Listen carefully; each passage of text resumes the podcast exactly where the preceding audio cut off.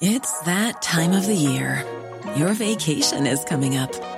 You can already hear the beach waves, feel the warm breeze, relax, and think about work.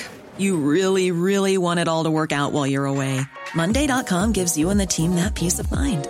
When all work is on one platform and everyone's in sync, things just flow wherever you are. Tap the banner to go to Monday.com.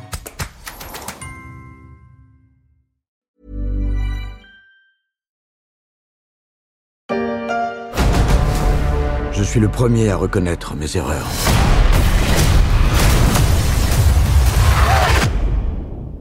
Seulement, je n'en fais jamais.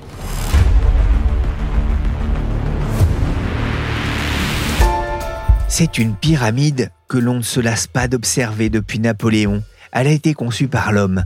Mais c'est d'une autre pyramide dont je vais vous parler à présent. Une pyramide de Ponzi. L'une des escroqueries les plus vieilles du monde. Depuis le début de l'année, plus de 900 millions de dollars se sont évaporés à cause de ces arnaques qui promettent des rendements démesurés. Les escrocs sont de plus en plus malins et parfois de plus en plus âgés. Moi, je vais te dire ce qui est arrivé. Une personne du quatrième âge a perdu la bouboule. Je veux des bananes sur mes gaufres.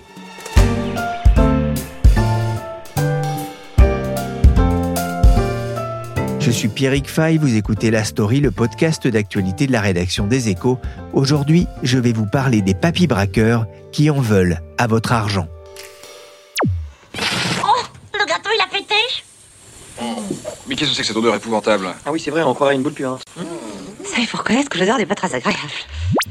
Certains ont cru que c'était l'odeur de l'argent qui, dit-on, n'en a pas.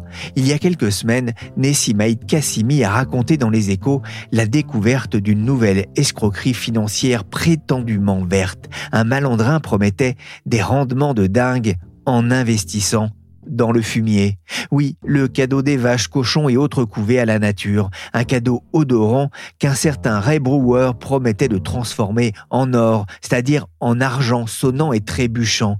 Son idée, le fumier devait être transformé en méthane, un gaz propre, revendu ensuite sur le marché, de quoi satisfaire les investisseurs en quête de placement vert. Aujourd'hui, ce sont eux qui sont verts de rage, car Ray était un escroc et son commerce de fumier avait toute la pyramide de Ponzi. Un Madoff des ruminants s'amuse Nessim. Il faut dire que le bonhomme a de la ressource à 66 ans, il a tenté de convaincre les policiers venus l'arrêter qu'il était un ancien héros de guerre qui avait sauvé plusieurs de ses camarades lors d'un incendie. Mais alors tu nous racontes rien? Non. Je suis vénère. Ah ouais? Pourquoi t'es vénère, Serge? Tu veux peut-être dire Serge de Vito Pas que c'est comme ça que vous m'appelez. Son arnaque a duré près de 6 ans et a porté sur 9 millions de dollars. Ici. Et certains avaient le nez bouché face à un escroc de haut vol arrêté par le FBI en novembre 2020 en pleine fête de Thanksgiving. Il a plaidé coupable et écopé d'une peine de 6 ans et 9 mois de prison. Il sortira de tôle à 73 ans un papier escroc.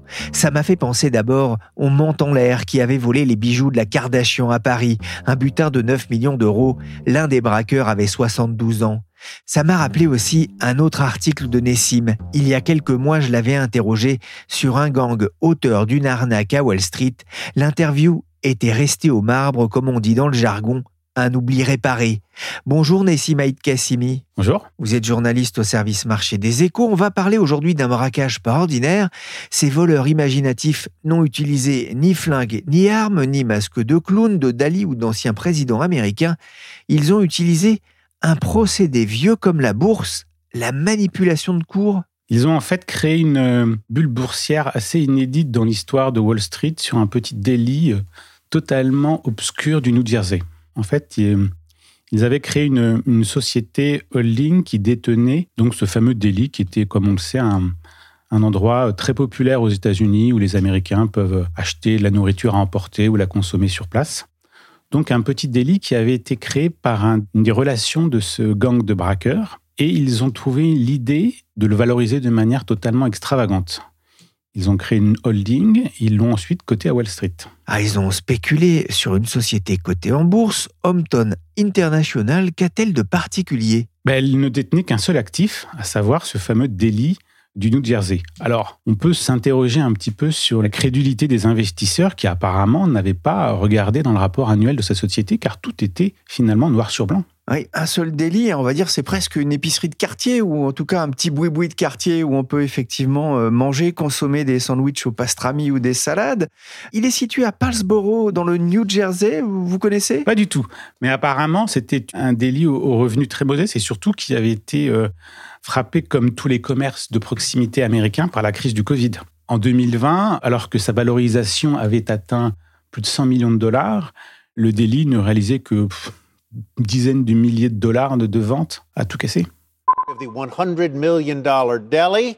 David Einhorn mentioned it in his letter to clients as an example of the crazy stock market these days. The deli is called Hometown International, where the stock is.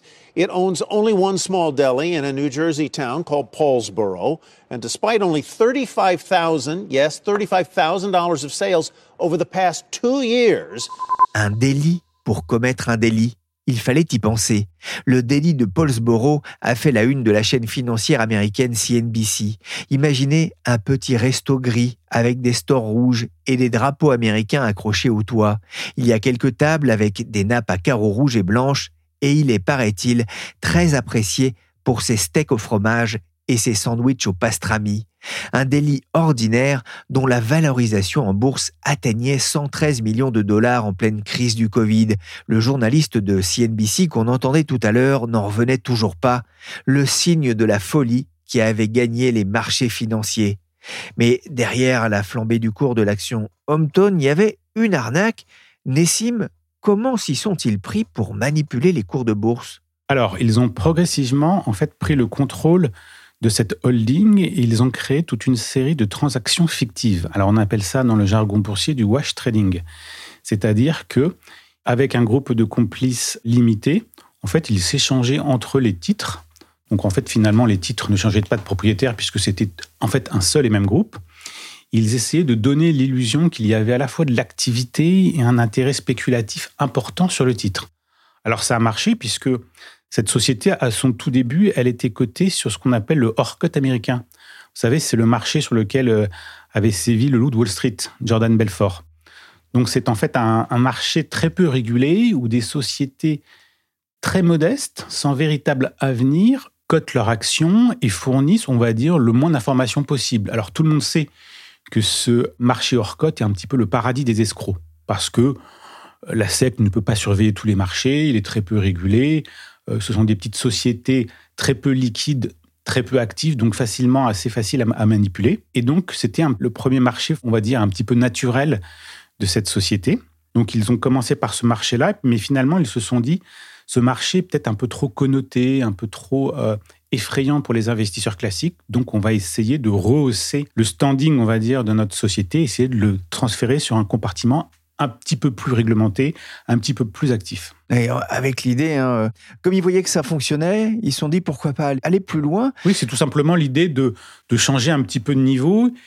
En rehaussant, on va dire, le standing de la société, ils pouvaient toucher un nombre d'investisseurs plus important.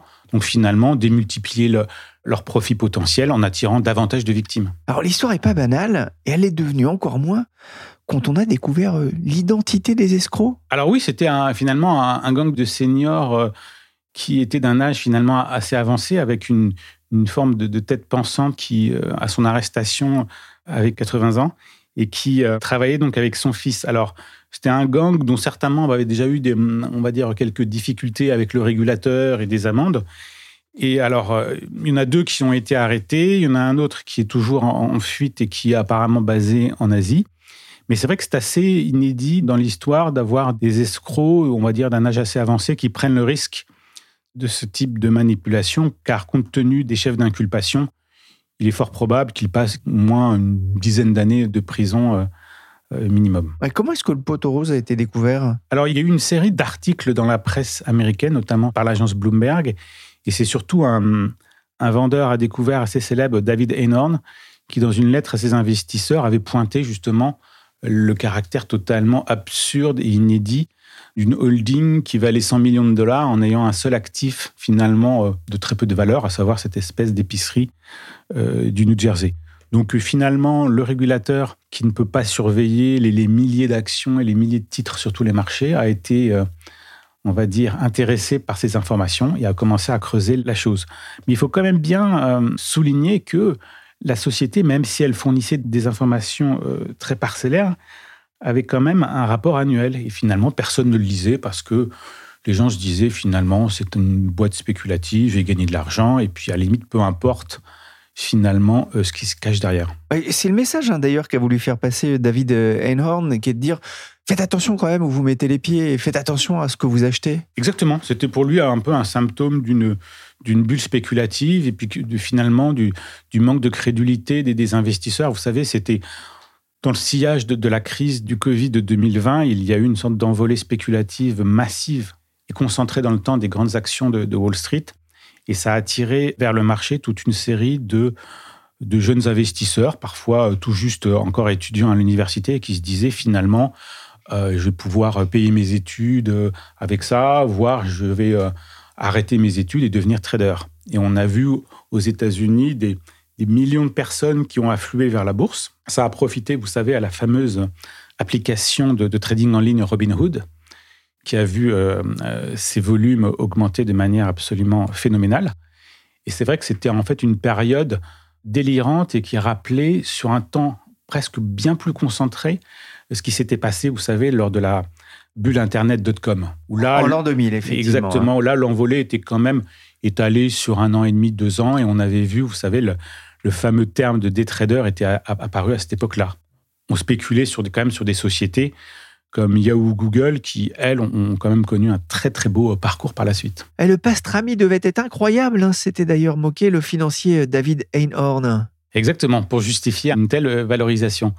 Mais c'est vrai que hum, ce secteur est, quand même euh, propice à, toute une série de, dérives. Et je pense qu'avec la, chute actuelle des marchés, on risque d'avoir de nouvelles mauvaises surprises parce que les, les investisseurs vont être quand même un peu plus regardants sur leur portefeuille, vont s'interroger un petit peu sur ce qu'ils ont acheté et ils vont peut-être faire des découvertes assez déplaisantes. Les trois fraudeurs s'appellent James Patton, 63 ans, Peter Cooker Sr., 80 ans, et son fils Peter Cooker Jr. Au départ, James avait aidé un de ses amis, professeur de catch au lycée de Paulsboro, à ouvrir ce délit en 2015. Nessim, que risquent les papy braqueurs? En fait, dans ces cas-là, il y a toute une série de chefs d'inculpation comme la fraude boursière, la manipulation, le blanchiment, car bien évidemment, une fois que vous avez euh, commis ce type de délit, vous essayez, on va dire, de, de cacher l'origine des fonds. Et en général, les escrocs n'aiment pas vraiment payer des impôts. C'est marrant ça, on se demande pourquoi.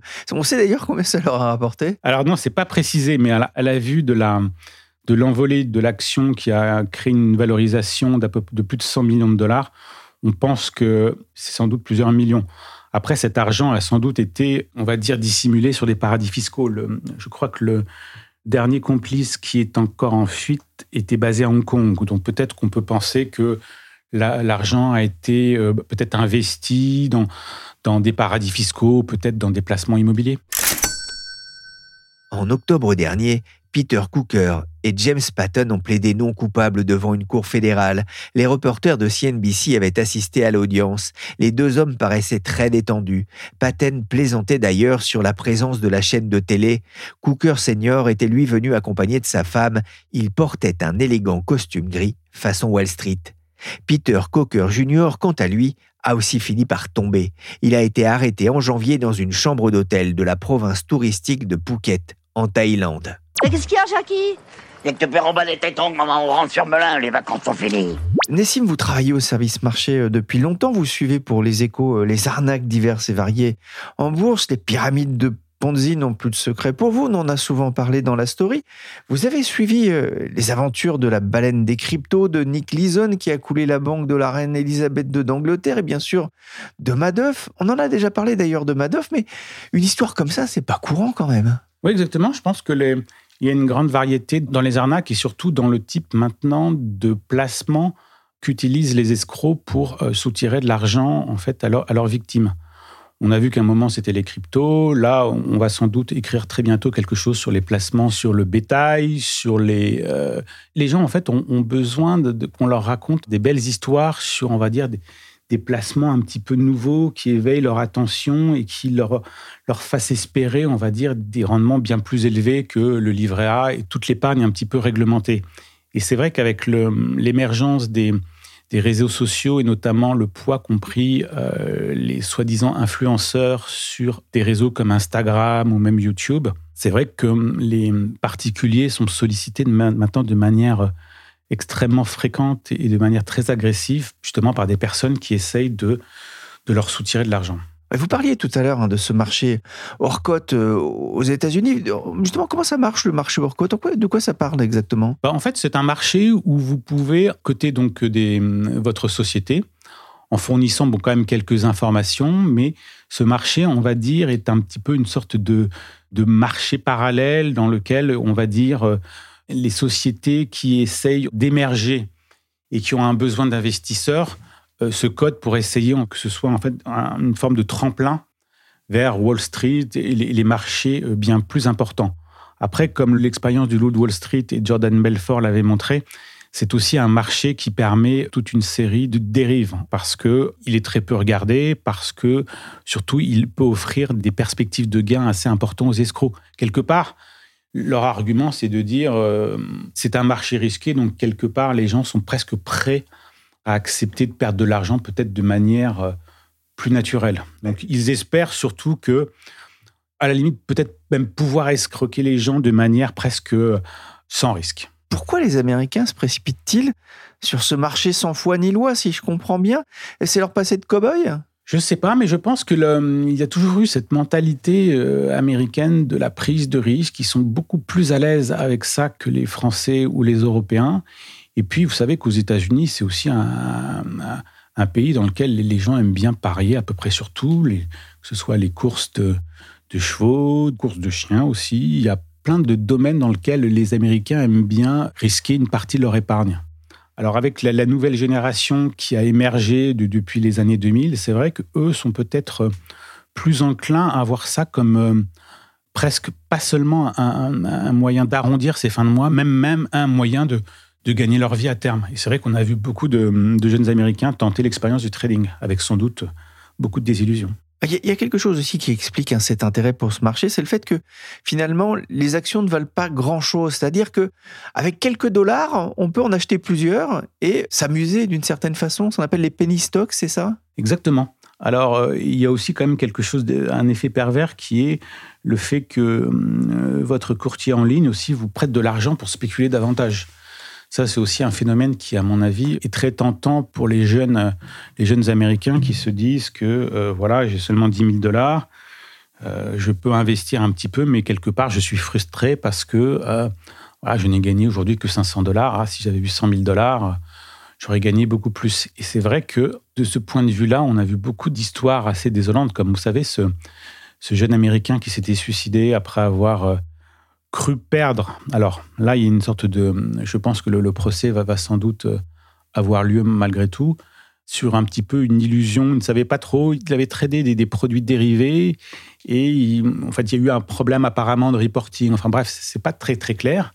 Mais il avait cru perdre en fait du jour au lendemain quelque chose comme euh, entre 500 000 ou un million de dollars. Alors ça, il n'avait pu perdre entre guillemets cet argent que parce que son courtier lui avait prêté quand même beaucoup plus d'argent pour spéculer. Alors c'est vrai que c'est une histoire qui a quand même créé une, grande, grande, émotion aux États-Unis et qui est arrivée jusqu'à en fait certains membres du Congrès. Et je pense que dans les années à venir, quand même, on va euh, arriver à une forme d'encadrement quand même plus important de ce type de pratique. Il s'appelait Alex Kearns et s'était mis à boursicoter pendant le confinement sur l'appli Robinwood. Dans une note, il avait indiqué qu'il n'avait aucune idée de ce qu'il faisait sur ce site. Ses parents ont décidé de poursuivre l'application en justice.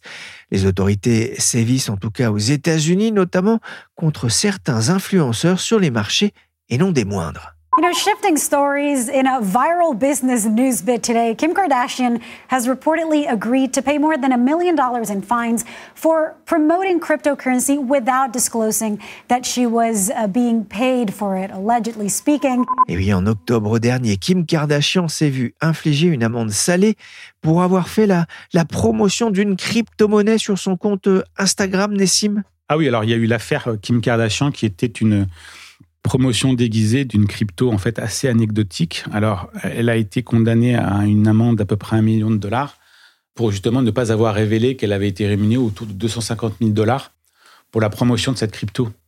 Alors, vous savez qu'il y en, a, il en existe quasiment près de 20 000.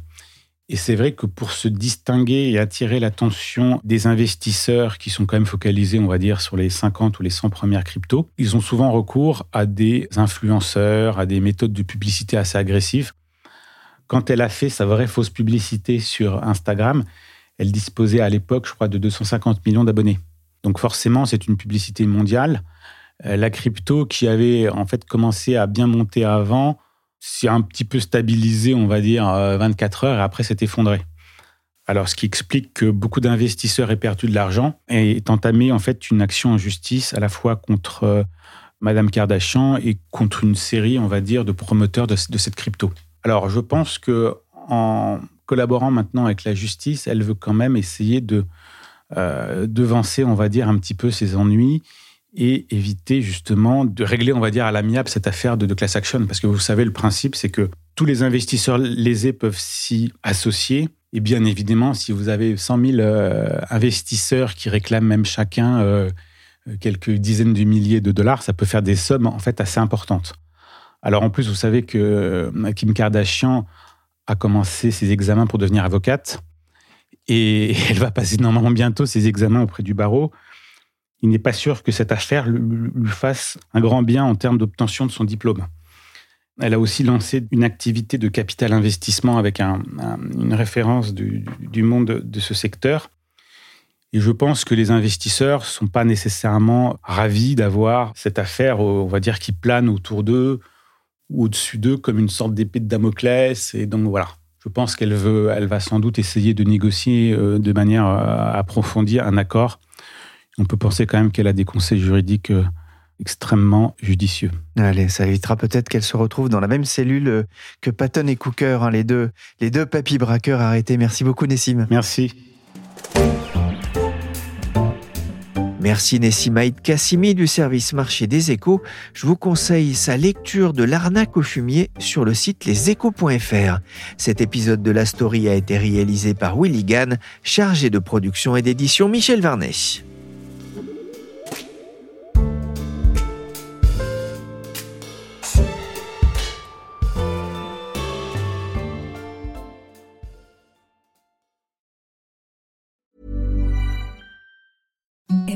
The softest sheets you've ever felt. Now imagine them getting even softer over time. That's what you'll feel with Bowl and Branch's organic cotton sheets. In a recent customer survey, 96% replied that Bowl and Branch sheets get softer with every wash. Start getting your best night's sleep in these sheets that get softer and softer for years to come. Try their sheets with a 30-night guarantee. Plus, get 15% off your first order at bowlandbranch.com. Code BUTTERY. Exclusions apply. See site for details.